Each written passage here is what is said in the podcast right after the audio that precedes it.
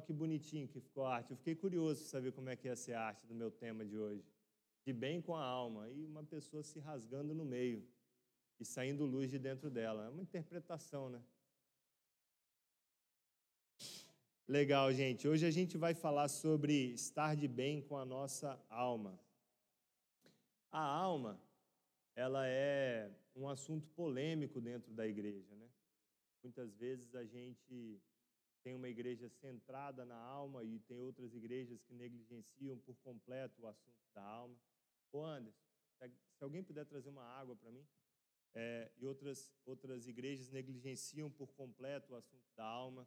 A gente vê manifestações dentro da igreja que a gente de cara imputa como manifestações almáticas. A gente vê diversas coisas que a gente atribui à alma. Mas o que é a alma? É, que, que a Bíblia nos diz sobre isso? E é importante a gente estar de bem com a nossa alma. É um assunto que é relevante para nós na nossa jornada cristã.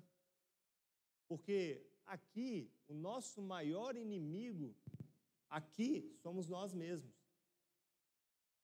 São os nossos sentimentos, as nossas emoções, que acabam por vezes ferindo aquilo que nós precisamos carregar, que é constância. A constância, ela é uma palavra-chave que nós deveríamos escrever em todos os lugares que são de fato relevantes para nós.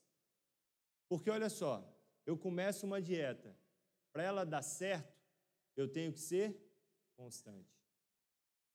Eu começo a me dedicar num treino, para ele dar certo, eu tenho que ser constante.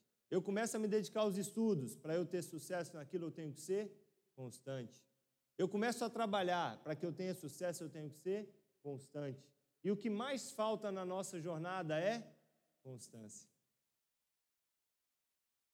Se a gente tem uma base fundamental para que nós possamos alcançar um relacionamento profundo com Deus, ela é a constância.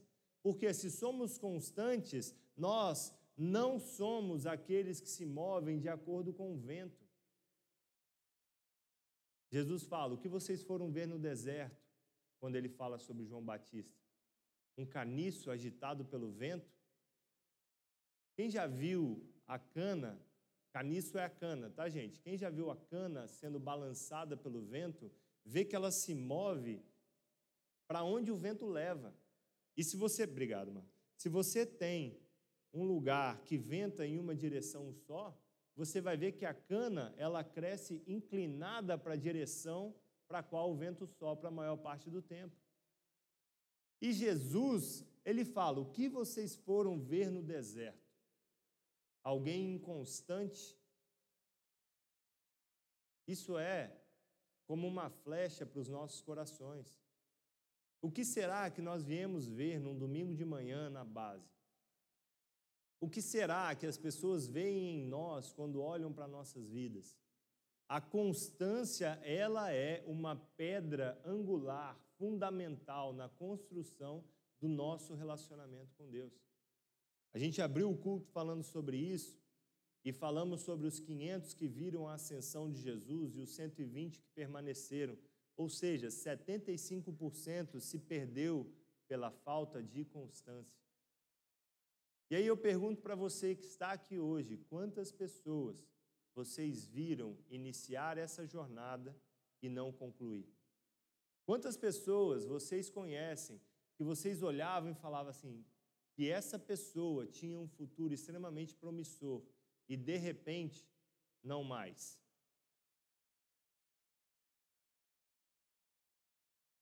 A constância, ela é pedra fundamental de tudo que construímos na vida inclusive do nosso relacionamento com Deus. E a constância, ela está diretamente atrelada à nossa alma. Você quer ver? Quando eu estou muito estressado, eu tendo a comer doce.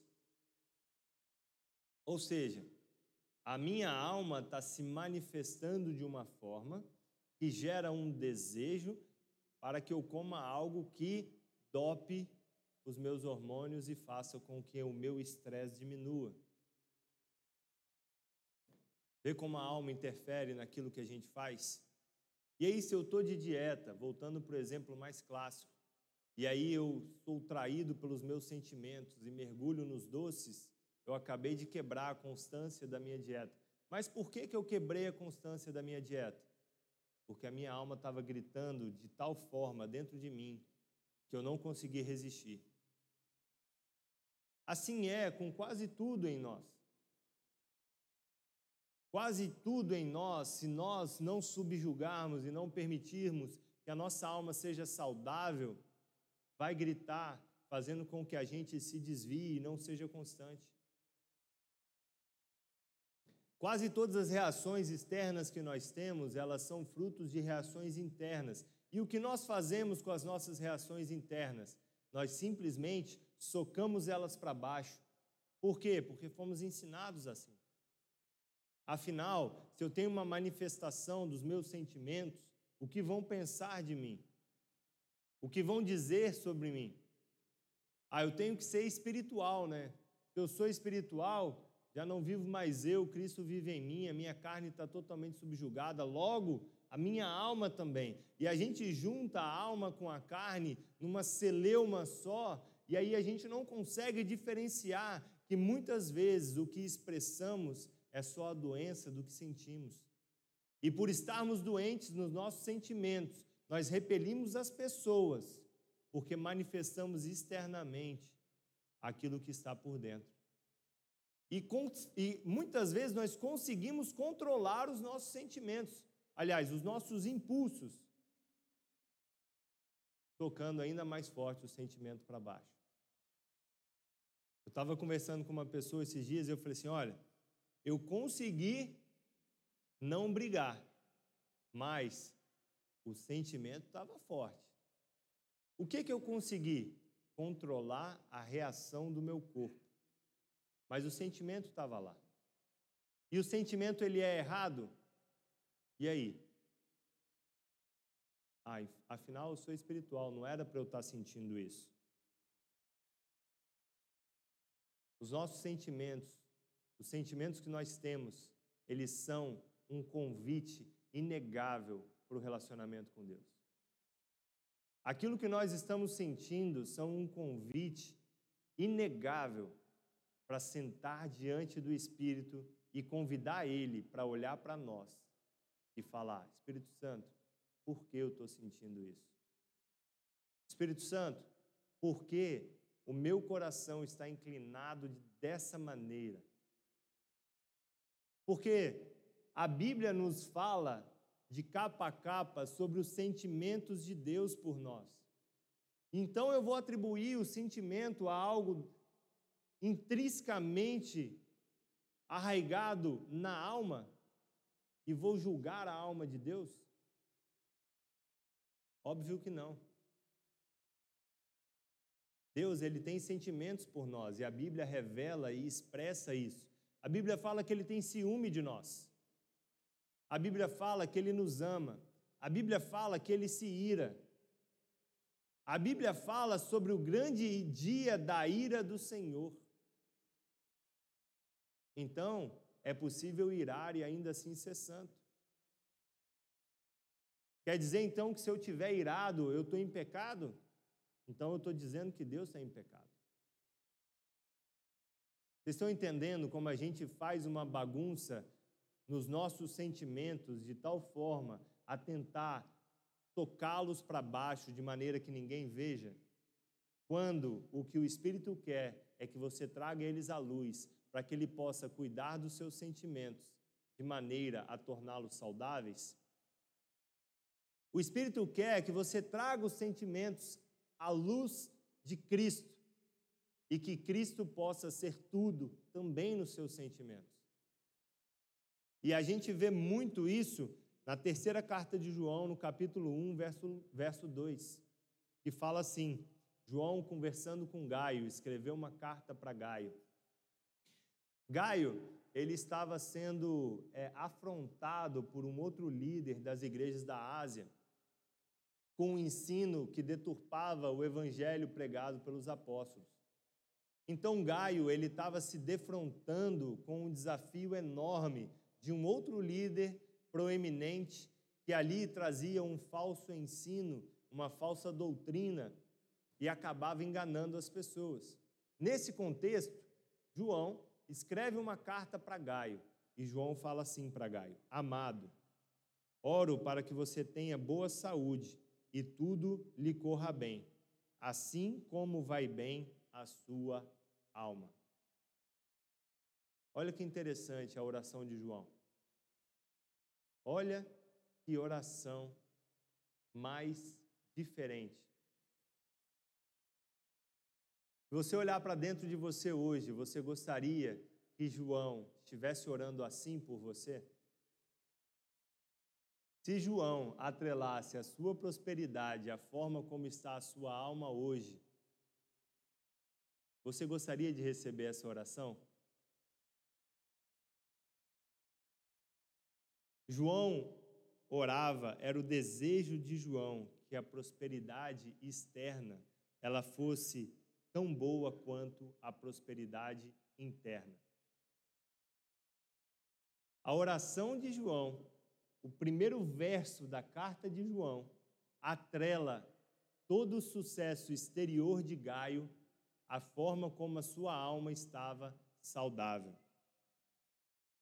E a expressão lhe corra bem, que está aqui nesse verso, oro para que tenha boa saúde, tudo lhe corra bem, aparece apenas outras duas vezes no Novo Testamento, em Romanos e em Coríntios, sempre associadas a uma jornada próspera, demonstrando que é justo para nós sermos prósperos. Nós podemos ser prósperos. Falei ontem lá na outra igreja que eu chamei os irmãos de mal educado.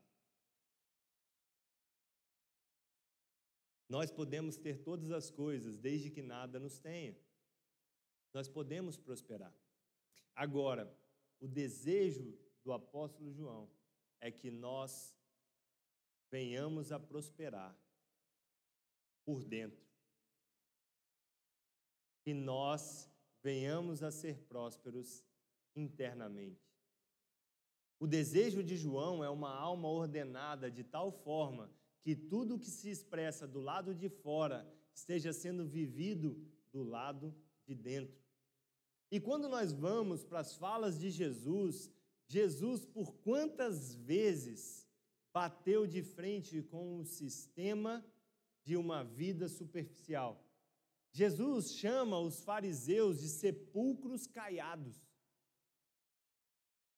Jesus, ele bate de frente com toda a superficialidade do sistema religioso da época. Jesus ele fala: "Basta, chega. Não é isso que eu quero".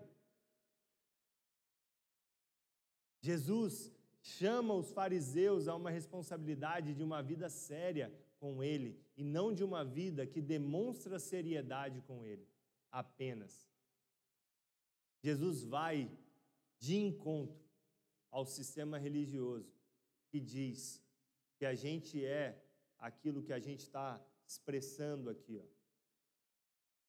Então vocês podem achar que eu tenho muito sucesso, porque eu estou aqui na frente falando para vocês. Mas eu tenho sucesso se a minha alma está em ordem. Eu tenho sucesso se Deus é tudo sobre os meus sentimentos. Eu tenho sucesso quando eu não sou superficial. Quando eu permito que as pessoas me conheçam, porque eu não tenho medo de ser conhecido. Eu acho que os irmãos que convivem mais comigo sabem absolutamente todos os meus defeitos, infelizmente. Porque eu luto contra muitos deles, mas eu não faço questão nenhuma de escondê-los. Não porque eu tenho orgulho de ser uma pessoa que erra, mas porque eu não tenho vergonha de estar num processo de aprendizado constante. Porque se você não me vê errar, você vai ter a falsa impressão de que eu não erro. Logo, eu vou estar muito semelhante aos fariseus, mostrando para vocês algo que na realidade não está ordenado por dentro. Mas esse é o sistema no qual nós vivemos. Quer ver um exemplo? Se você conversar com uma pessoa que ela está buscando se colocar no meio social ela fala assim: ah, eu tenho que ter isso para que as pessoas vejam e achem que eu tenho sucesso. Tem uma frase muito famosa que diz assim: que a gente não precisa ser rico, a gente precisa parecer rico para depois ser rico. Ah, então primeiro eu tenho que parecer para a sociedade me comprar. Irmãos, o fato é que muitas vezes sim. Muitas vezes a gente, no meio do trabalho, tem que parecer uma coisa que ainda não somos, porque senão as pessoas não, nos, não vão nos dar o devido crédito. Mas, de forma nenhuma, isso deve fazer com que a nossa alma se mova para esse lugar de extrema aparência. As pessoas que nos conhecem devem nos conhecer de verdade. Uma coisa é eu sentar com um cliente todo sério, todo formal, com meu terno, com a, a minha, minha vestimenta de trabalho, com a minha conversa séria, sem piadas, sem brincadeiras. Por quê? Porque eu preciso demonstrar para ele toda a seriedade do meu trabalho. Outra coisa muito diferente é eu sentar para almoçar com alguém, com um amigo, e eu poder brincar, eu poder vir para a igreja com a minha blusa xadrez, que aliás o Daniel errou, né, Daniel? Tá de banco. Falei, domingo que vem xadrez, eu, Anderson, Vitinho ontem estava com roupa de panetone, hoje veio assim. Espero que a alma dele esteja saudável. Mas uma coisa é a minha relação profissional, aonde sim eu preciso demonstrar extrema seriedade, embora eu não seja essa pessoa extremamente séria. Eu não estou enganando ninguém, mas o meu trabalho exige de mim uma postura e a minha alma está saudável o suficiente para me posicionar daquela forma, sem perder a minha essência. Eu não posso deixar com que a aparência que as pessoas veem ditem quem eu sou. A minha alma precisa estar saudável o suficiente para que eu tenha uma posição e ainda assim permaneça arraigado, firme naquilo que eu sou. A nossa prosperidade externa real deve estar ligada à nossa prosperidade interna. Mas hoje, o que nós demonstramos se torna mais relevante e importante do que carregamos. O que nós demonstramos na frente dos outros se tornou mais importante do que o que nós carregamos dentro de nós. E nós passamos a valorizar cada vez mais esse sistema, fazendo com que esse ciclo vicioso nunca acabe. Nós passamos a valorizar cada vez mais as demonstrações de sucesso, ao invés das vidas saudáveis. E esse ciclo vicioso nunca terá fim até que alguém quebre ele. Até que nós possamos viver a partir de quem nós somos de verdade e não daquilo que nós queremos aparentar ser. Nós não podemos ser uma igreja de aparência, nós não podemos ser pessoas de aparência. Não foi para isso que fomos chamados. Só que nós não vamos ser vulneráveis até que venhamos a sentir o verdadeiro amor.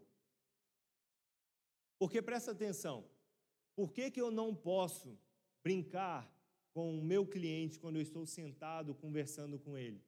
Não é apenas porque eu não posso demonstrar para ele que eu não sou uma pessoa o tempo todo séria,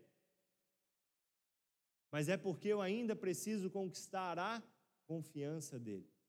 Mas se ele já confiasse plenamente em mim, eu poderia ser muito mais extrovertido, como eu sou com os que já confiam. Isso revela de maneira clara para nós que se nós sentirmos verdadeiramente o amor e a confiança do próximo, nós vamos revelar o nosso verdadeiro eu. Nós não revelamos porque nós estamos o tempo todo querendo conquistar algo. Mas aqui, aqui, Aqui entre nós, nós não deveríamos estar tentando conquistar algo do outro. Nós não deveríamos estar querendo gerar performance um para o outro. Aqui era para nós sermos o que nós somos. Se nós nos sentirmos amados verdadeiramente, nós poderemos ser vulneráveis verdadeiramente. Se nós nos sentirmos amados de verdade, nós poderemos revelar as nossas forças e as nossas dificuldades. Porque quem não tem dificuldade nenhuma? Eu sentei para conversar com uma pessoa e aí eu falei com ela o seguinte: Falei, olha, eu vou tratar aqui, esse ar está bem em cima de mim aqui, ó, o meu copo. Eu vou tratar aquilo que você trouxer para a mesa. Nós vamos conversar sobre aquilo que você trouxer para a mesa. Eu não sou um, um investigador de polícia para ficar te perguntando um milhão de coisas.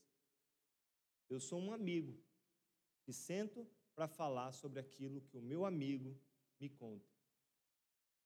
Ontem à noite, um amigo meu me mandou a foto de, de um carro e eu falei, cara, que carro bonito, e aí, você comprou? Aí ele falou assim: não, não comprei não. Pô, você está confiando assim em mim? Eu falei assim: eu confio plenamente na sua capacidade de fazer bons negócios e ter discernimento de Deus se é para fazer ou não. E ele me respondeu: você é o melhor amigo que eu posso ter. Mas eu confio nele e ele pode ser quem ele é comigo e eu posso ser quem eu sou com ele. E eu vou trazer para, eu vou conversar e trazer para a mesa aquilo que ele trouxer para a mesa. Por quê? Porque ele vai trazer à medida que ele se sentir amado, à medida que ele sentir que nós não estamos buscando é, uma performance exterior. O que nós carregamos deve ser mais importante do que o que nós demonstramos.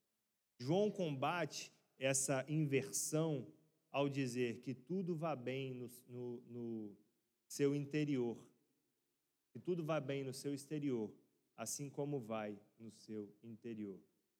Aí a pergunta que eu tenho para nos constranger nessa manhã é: se nós pudéssemos ver um ao outro por dentro, o que, que nós estaríamos vendo? Se eu pudesse ver seu coração, o que, que eu estaria vendo? Se você puder ver o meu coração, o que você vai ver? Se nós pudéssemos ver um ao outro, no mais íntimo, o que nós veríamos? Essa também é a pergunta que eu fiz para vocês há um tempo atrás, sobre se você acreditasse de verdade que Deus está com você ao seu lado o tempo inteiro, o que mudaria na sua vida? Porque Ele sabe, Ele conhece, Ele vê.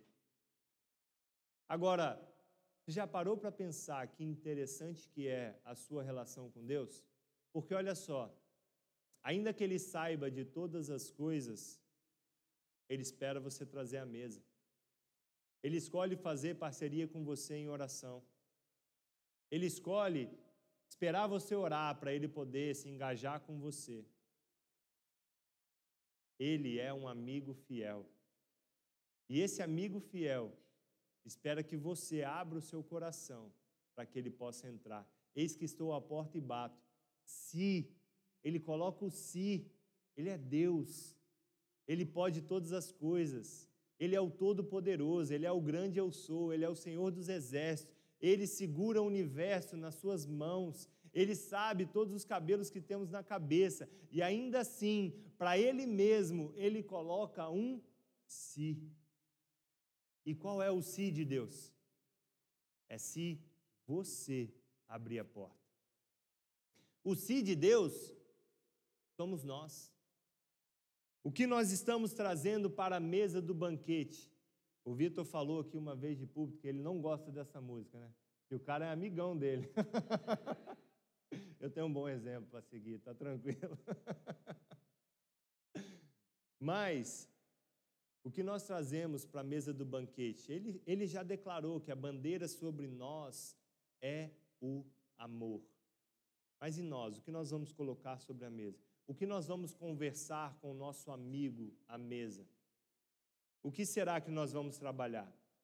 A gente tem visto a secularização da prosperidade, como nós medimos o sucesso.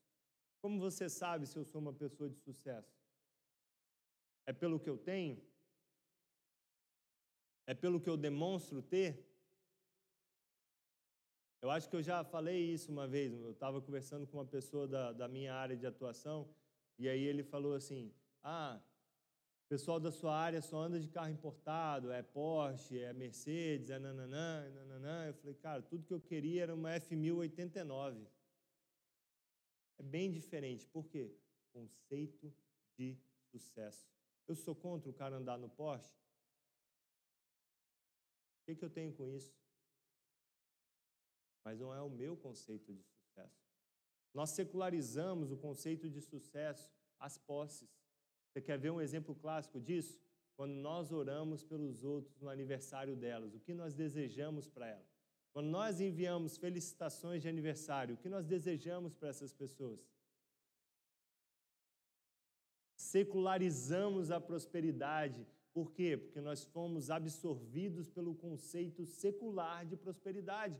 E João nos chama a uma prosperidade da alma, a trazer os sentimentos da nossa alma para cima e ali tratar, jogar luz sobre eles. Nós não podemos ser como as pessoas do mundo, mas precisamos viver Romanos 12, 2 e ser transformado pela renovação do nosso entendimento, para que nós venhamos a experimentar a boa, perfeita e agradável vontade de Deus. Não existem três vontades de Deus. A vontade dele é boa, perfeita e agradável. É tudo uma coisa só. Agora, o que é a vontade boa, perfeita e agradável de Deus? Pode ser ter muitas coisas, pode ser ter nada. Por quê? porque a boa, perfeita e agradável vontade de Deus não está relacionada às posses, está relacionada ao nosso interior. Obviamente que uma coisa não anula a outra. Eu posso ser próspero na minha alma e próspero nos, nas minhas finanças.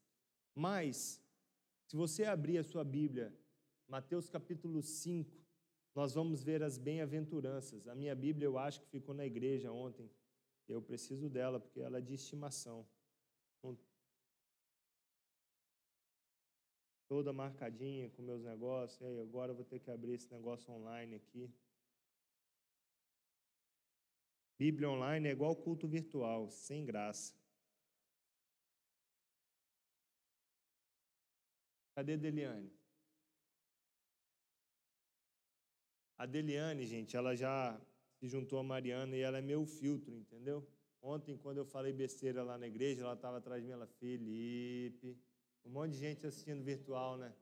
Gente, vocês estão assistindo virtual, seria muito melhor se vocês estivessem aqui de verdade. É, eu preciso de mais pessoas falando, Felipe, Deliane ontem falou, Ih, na hora que ela falou, a consciência pesou na hora. A Mariana, quando a gente sai para conversar com outras pessoas, ela sempre senta do meu lado. É estratégia, ela fica com a mãozinha embaixo da cadeira, assim, na minha perna. Assim. Aí eu peço para ela cortar a unha, senão corta, né? Que às vezes. Ó... Amém, irmãos do culto online. Eu, para mim, para mim é sem graça, mas é que eu sou velho, eu nasci velho, minha esposa fala, entendeu? O, errado sou eu, estou mostrando a minha alma para vocês. Ore pela minha prosperidade de alma. Vamos lá. Vendo as multidões, Jesus subiu ao monte e se assentou. Seus discípulos aproximaram-se dele e ele começou a ensiná-los, dizendo: Bem-aventurados os pobres de espírito, pois deles é o reino dos céus. O que, que Jesus está falando aqui? Uma primeira necessidade da nossa alma que nós vemos claramente Jesus satisfazendo: pertencimento. Bem-aventurado porque vocês pertencem ao reino dos céus. Todos nós temos a necessidade de pertencimento, um ao outro, a uma comunidade, a uma família. Tanto é que, quando você briga com a sua família, quando há uma desavença dentro do seu lar, a primeira coisa que você passa a lutar contra é o sentimento de não fazer parte mais daquilo. Essa ruptura faz com que nós venhamos a sofrer pela desconexão. Quando eu estou desconectado, eu não pertenço mais. E essa é uma das grandes lutas que nós temos. Nós lutamos por pertencer, nós precisamos pertencer. E Jesus ele está dizendo: vocês pertencem ao reino. Vamos continuar lendo. Verso 4: Bem-aventurado os que choram, pois serão consolados. Nossa segunda necessidade, consolo. Eu sou uma das piores pessoas para consolar. Por quê? Porque eu não sei o que falar. Eu fico meio assim, sabe, sem saber o que falar. Outro dia aconteceu uma situação, eu liguei para o Vitor e falei, mano, o que, que eu falo? Ele falou, você vai perguntar para mim? falei, é, acho que a gente está com o mesmo problema. Mas, quando a pessoa ela está com uma dificuldade, ela precisa de consolo, tudo que eu sei fazer é dar um abraço. É o meu melhor. Então, quando eu te abraçar, se você estiver passando uma dificuldade, saiba que eu estou dando o meu melhor. Em casa, a Vitória e o Rafael, por muitas vezes eles precisam. E a vontade que eu tenho é de matar, mas não posso. Por quê? Porque eu vou me arrepender amargamente depois, porque eu amo muito eles. Mas o primeiro impulso é tacar alguma coisa neles. Não farei, nunca fiz, espero não fazer. E aí o que, que eu faço? Eu dou um abraço. O abraço é um consolo para eles e é um consolo para mim porque eu estou demonstrando para eles que eu também não sei reagir muitas vezes às emoções. São as minhas dificuldades. A gente, por muitas vezes, coloca o problema no outro, quando o problema somos nós mesmos. Nossa terceira bem-aventurança, então a gente já falou sobre pertencer, sobre consolo. Bem-aventurados os que têm fome. Opa, antes tem bem-aventurados os humildes, pois eles receberão a terra por herança. A herança vem da família. Então é a inclusão que nós recebemos na família de Deus. Bem-aventurados os que têm fome e sede de justiça, pois serão satisfeitos. Então é a saciedade. Tudo isso são desejos e anseios da nossa alma sendo expostos aqui. Bem-aventurados os misericordiosos, pois obterão misericórdia. Então, a misericórdia é um outro ponto. Bem-aventurados puros de coração, pois verão a Deus, ou seja, relacionamento. Jesus, ele vem nas bem-aventuranças elencando necessidades da nossa alma que são satisfeitas a partir do relacionamento com ele. Pertencimento, consolo, saciedade, família, misericórdia e perdão e relacionamento são necessidades básicas que nós temos em nós, que estão na Bíblia, e que por isso nós não precisamos nos envergonhar de ter.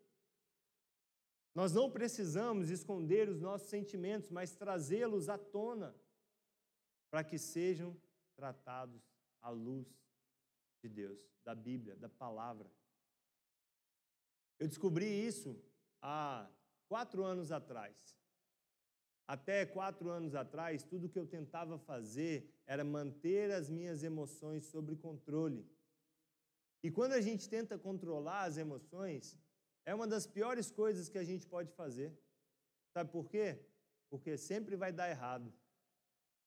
É sensacional isso.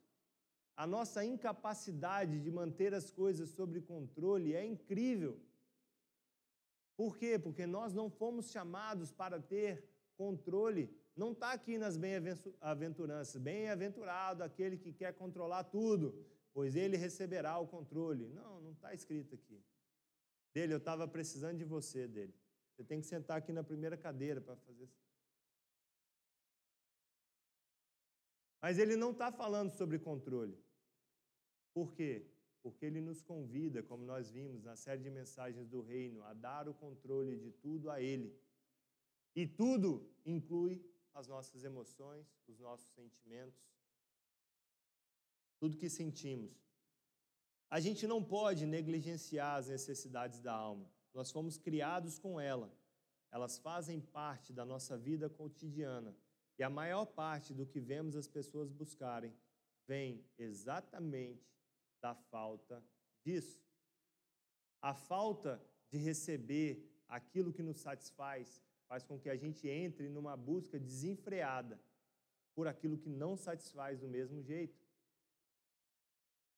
Eu vejo isso cotidianamente as pessoas elas compram, compram, compram, compram, compram para satisfazer necessidades da alma que não vão ser satisfeitas pelas compras. Logo que passa o êxtase da compra, elas querem fazer o quê? Comprar mais, porque a necessidade não foi satisfeita. É assim também nos relacionamentos. Nós vemos pessoas que pulam de relacionamento em relacionamento em relacionamento. O meu pai teve cinco casamentos e acabou a vida sozinho. Por quê? Porque ele estava buscando nos relacionamentos saciar algo que não poderia ser saciado por outro senão Cristo. Tem pessoas que buscam nas bebidas, tem pessoas nas drogas, tem pessoas nas relações sexuais. Saciedade, pertencimento, preenchimento. E aí a gente vai de buraco mais fundo em buraco mais fundo, em buraco mais fundo, em buraco mais fundo. Por quê? Porque a gente não coloca sobre a mesa o problema. A gente não coloca sobre a mesa o que está acontecendo. A gente tenta parecer externamente bem, mas se hoje eu pudesse ver você por dentro, o que, que eu estaria vendo? As dificuldades que nós passamos sozinhos elas vão ser sempre uma dificuldade. Por quê? Porque passamos sozinhos. Orgulhosos, pensando que vamos vencer todas as coisas. Nossa vida interior precisa de atenção. Se não fosse assim, ele não teria dito que do nosso interior fluiriam rios de águas vivas. O nosso interior, do nosso interior. Da onde? De dentro mas para que flua um rio de águas vivas, a fonte precisa estar saudável. Como Cristo vai fluir através de você se você está todo contaminado? Como que você se limpa? Tiago fala: confessai uns aos outros. Para de lutar sozinho, para de ser orgulhoso, para de tentar controlar todas as coisas, para de socar suas emoções para baixo. Você não está escondendo ela da pessoa mais importante, que é Deus, Ele está vendo. Ele está vendo. Certa vez, eu estava lidando com uma situação de muita pressão dentro de mim, e aí eu parei diante do Espírito e falei assim: eu não aguento mais, o que está acontecendo? Esse frenesi interno e aí, a visão que eu tive era um pai sentado à mesa, rindo, enquanto o filho brincava do lado com bloquinhos, sabe? Bloquinhos. E aí o filho deixava os blocos cair e ficava irritado, e o pai ria. E eu tive o entendimento de que a minha tentativa de resolver todas as coisas por mim mesmo nada mais se parece com uma criança brincando com os blocos, enquanto o pai que poderia montar todos os blocos, fica ali ao lado, esperando o convite para sentar e participar da brincadeira. Obviamente que a gente não quer criar um, uma teologia centrada na alma. Obviamente que a gente não vai ser uma igreja almática, sabe? Obviamente que a centralidade de todas as coisas é Cristo. Isso é óbvio, a gente não vai tentar criar uma nova forma de adorar a Deus a partir de seres humanos elevados, com a alma incandescente, cheia de luz. Não é isso. Mas certamente precisamos parar de negligenciar as nossas emoções. O reino de Deus está dentro de nós, ele também fala isso. O reino de Deus está dentro de nós, Lucas 17, 22. Em Mateus 12, 45, ele fala que se uma casa é arrumada, depois deixada vazia, o seu último estado será pior do que o primeiro. Não adianta a gente sentar e resolver as nossas emoções momentaneamente. A jornada não tem fim. A jornada não acaba. Por isso que eu abri falando sobre constância. A constância na jornada de tomar cuidado com as nossas emoções, ela é até que ele venha. Porque até ele vir, nós vamos precisar estar tomando conta de tudo que sentimos. Isso vale para todas as nossas relações. Isso vale para tudo que nós fazemos. Nós não podemos negligenciar. Sentimentos foram criados por Deus e devem viver e existir à luz dele. A pior coisa que a gente faz, por exemplo, dentro de um casamento, é esconder os nossos sentimentos.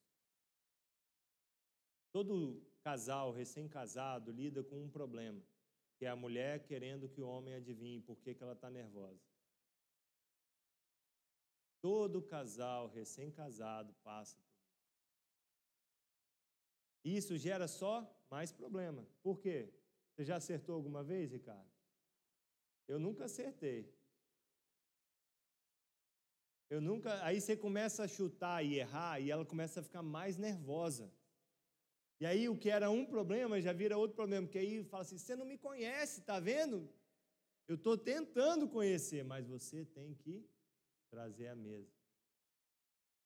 Com o tempo a maturidade vem e a esposa começa a falar mais. E o homem também tem que falar os seus sentimentos. Também tem que trazer à mesa os seus sentimentos.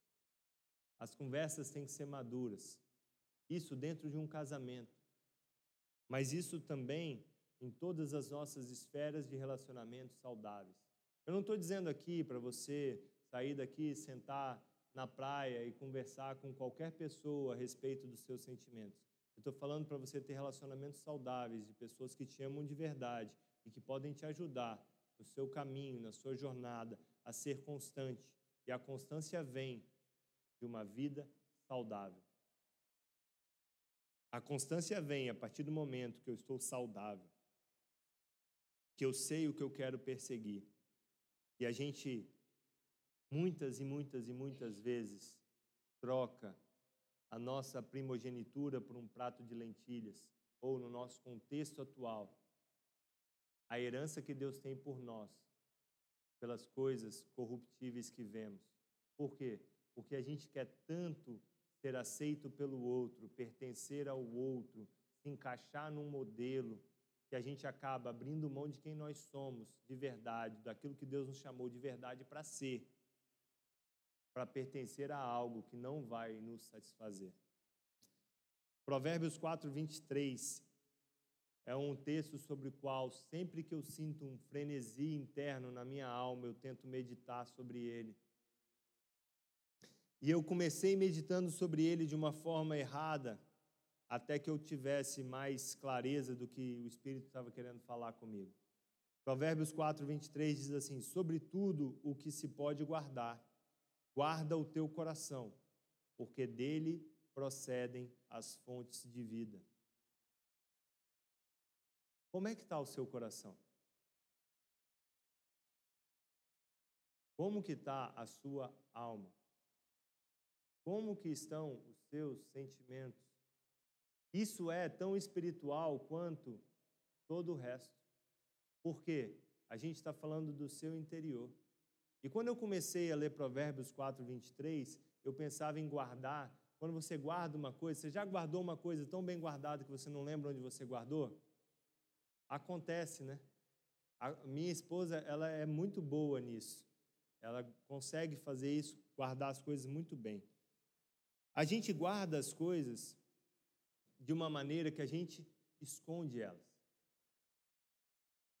O nosso conceito de guardar é o conceito de esconder.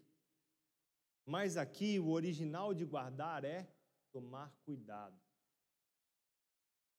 Tomar cuidado. Ontem eu emprestei meu telefone para a Vitória, ela segurou o telefone com uma mão e eu falei assim: segura com as duas. Tomar cuidado. Nosso conceito de guardar ele precisa mudar. Guardar o coração é cuidar dele. Cuidar dele. Guardar o seu relacionamento é cuidar do seu relacionamento. Cuidar para que ele esteja satisfeito, saudável, seja casal, família, amigos. Guardar o coração. Guardar o coração não é fechar o coração. Guardar o coração é abrir ele para Cristo, para que Cristo possa habitar no seu coração. De verdade. De verdade. Não só mais uma oração, não só mais uma pregação, mas uma vida. Guardar o coração é viver com ele disponível para Deus. Eu estava compartilhando com o Anderson ontem sobre o jejum que nós estamos fazendo e o quanto de é, inquietação, o quanto de nervoso que ainda tem dentro de mim. E o jejum ele tem esse poder de revelar tudo aquilo que ainda está aqui dentro e que precisa ser tratado. Sabe, o quanto de inquietação tem dentro de mim. Esses dias eu estava dirigindo, e geralmente eu dirijo igual um velho, mas esse dia eu estava com pressa, e eu pensando, essa cidade ninguém anda. E aí, quando eu pensei isso, na hora o Espírito Santo veio dentro do carro, me mostrando o quanto de raiva ainda há dentro do meu coração quando as situações não acontecem da forma como eu desejo. Quando as coisas não acontecem do jeito que eu planejei, bum! Sentimentos que precisam ser tratados se revelam.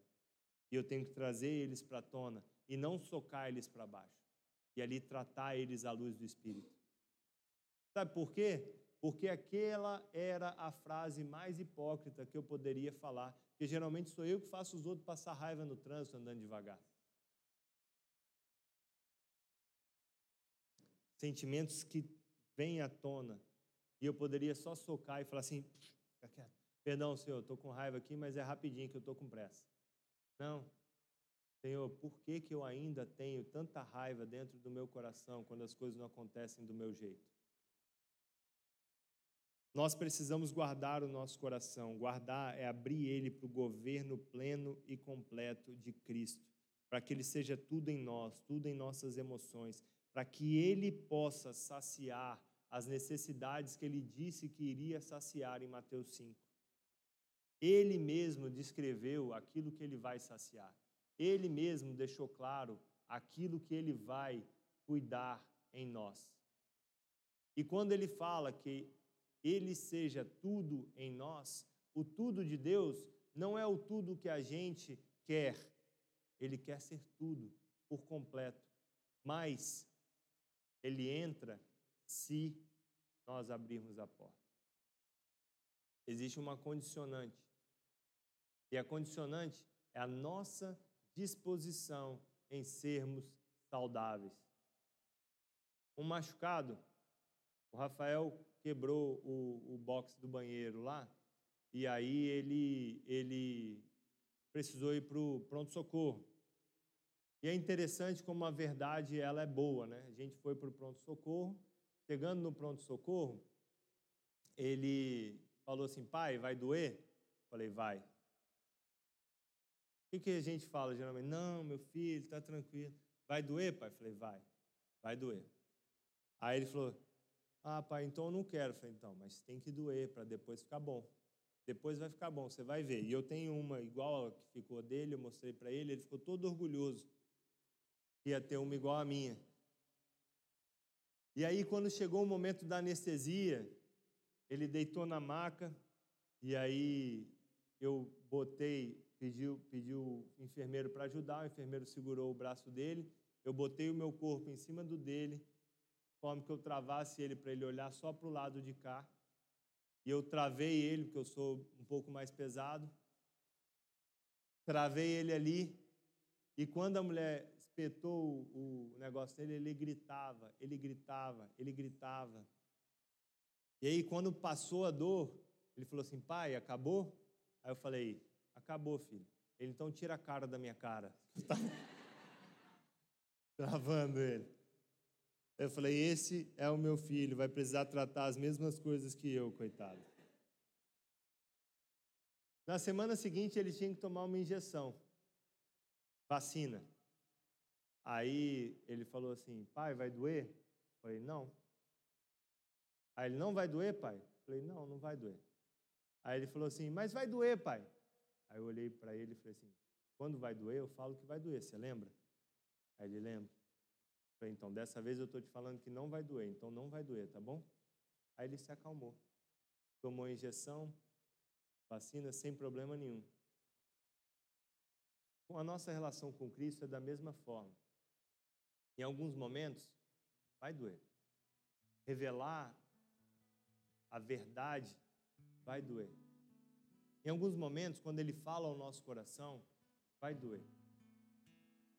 Em algum momento, expressar os nossos sentimentos e emoções vai ser doloroso. Por anos e anos e anos e anos e anos, eu não quis que Ele governasse as minhas emoções. Por quê? Porque eu sabia que ia doer. E algumas vezes as pessoas sentavam para ter algumas conversas comigo e eu simplesmente desviava totalmente o assunto. Por quê? Porque eu não estava disposto a sofrer aquela dor naquele momento.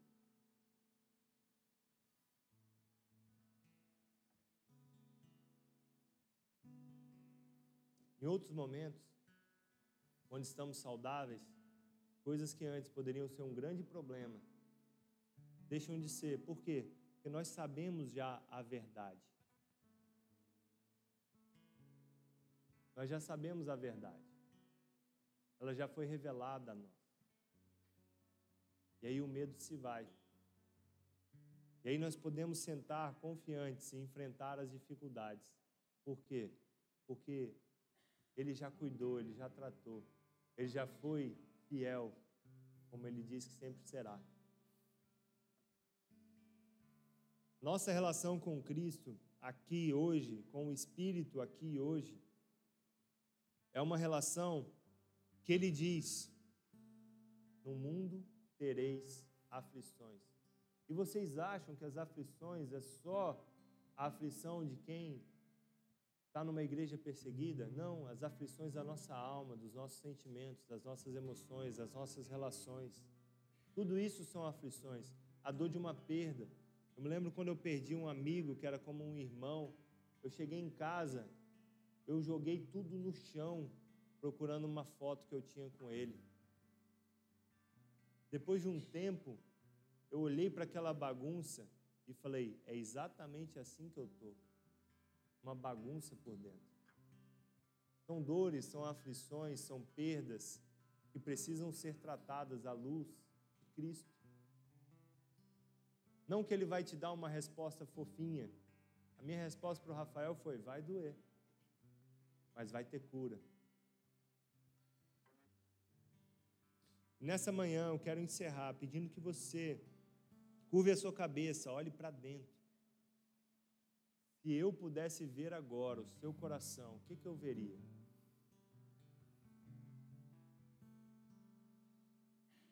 Peça o Espírito Santo para revelar isso para você. Ele esquadrinha, ele sonda o nosso interior. Nós oramos isso no turno de oração mais cedo, Salmo 139. Ele sonda o nosso interior. Ele conhece cada sentimento que a gente tenta esconder do outro. E Ele está só esperando você trazer isso para a mesa. Sonda-me, ó Deus, e conhece o meu coração. Essa é a oração do salmista, Pai, e essa é a nossa oração nessa manhã. Prova-me e conhece as minhas inquietações. O Senhor que conhece todas as inquietações da nossa alma, vem, Pai, essa manhã sobre nós. Sonda-me, ó Deus. Sonda-me, ó Deus. Sonda-nos, Pai.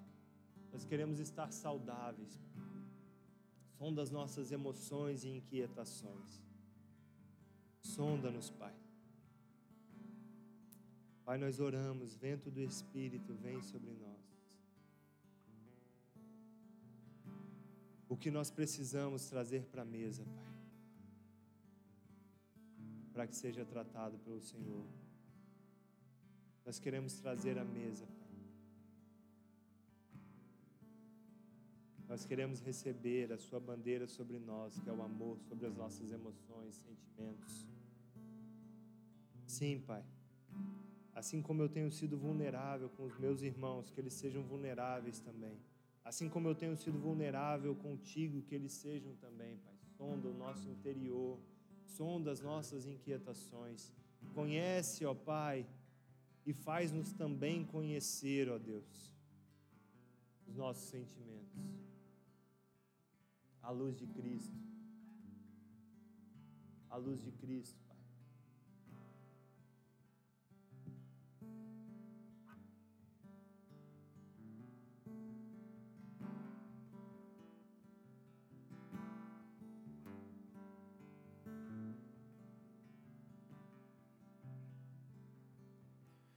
Nada mais satisfaz minha alma Nada mais satisfaz minha alma, só Jesus, só Jesus, só Jesus, só Jesus. Nada mais satisfaz minha alma nada mais satisfaz minha alma. Nada mais satisfaz minha alma. Só Jesus, só Jesus, só Jesus, só Jesus. nada mais satisfaz minha alma. Nada mais satisfaz minha alma. Nada mais satisfaz minha alma. Só Jesus, só Jesus, só Jesus só Jesus, nada mais satisfaz minha alma, nada mais satisfaz minha alma, nada mais satisfaz minha alma, só Jesus só Jesus, só Jesus, só Jesus.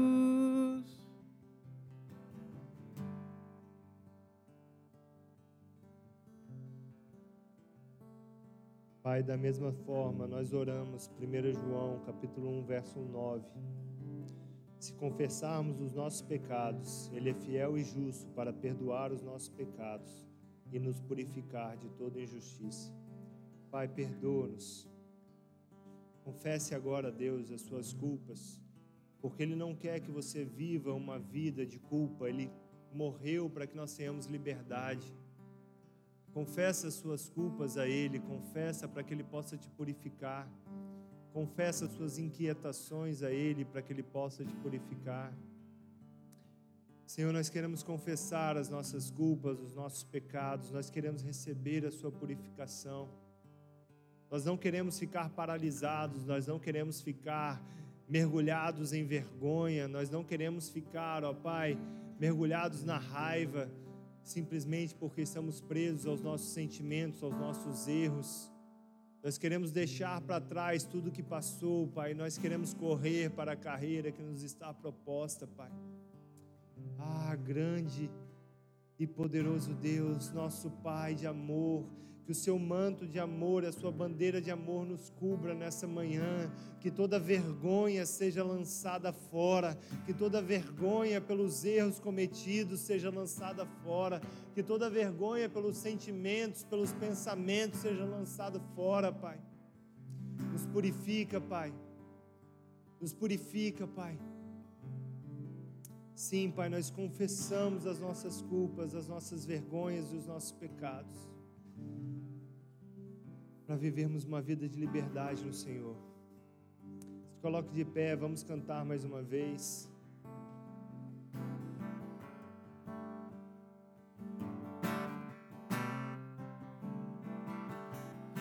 Nada mais satisfaz minha alma Nada mais satisfaz minha alma. Nada mais satisfaz minha alma. Só Jesus, só Jesus, só Jesus, só Jesus. Nada mais satisfaz minha alma. Nada mais.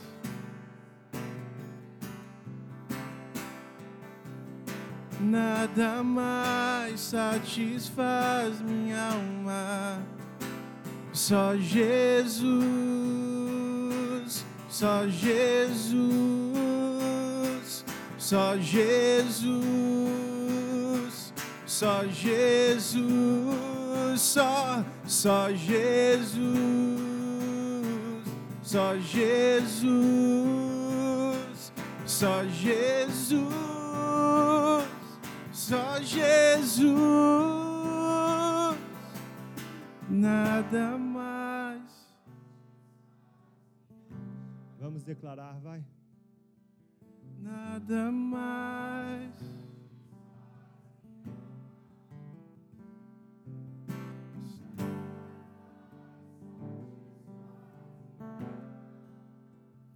Só Jesus.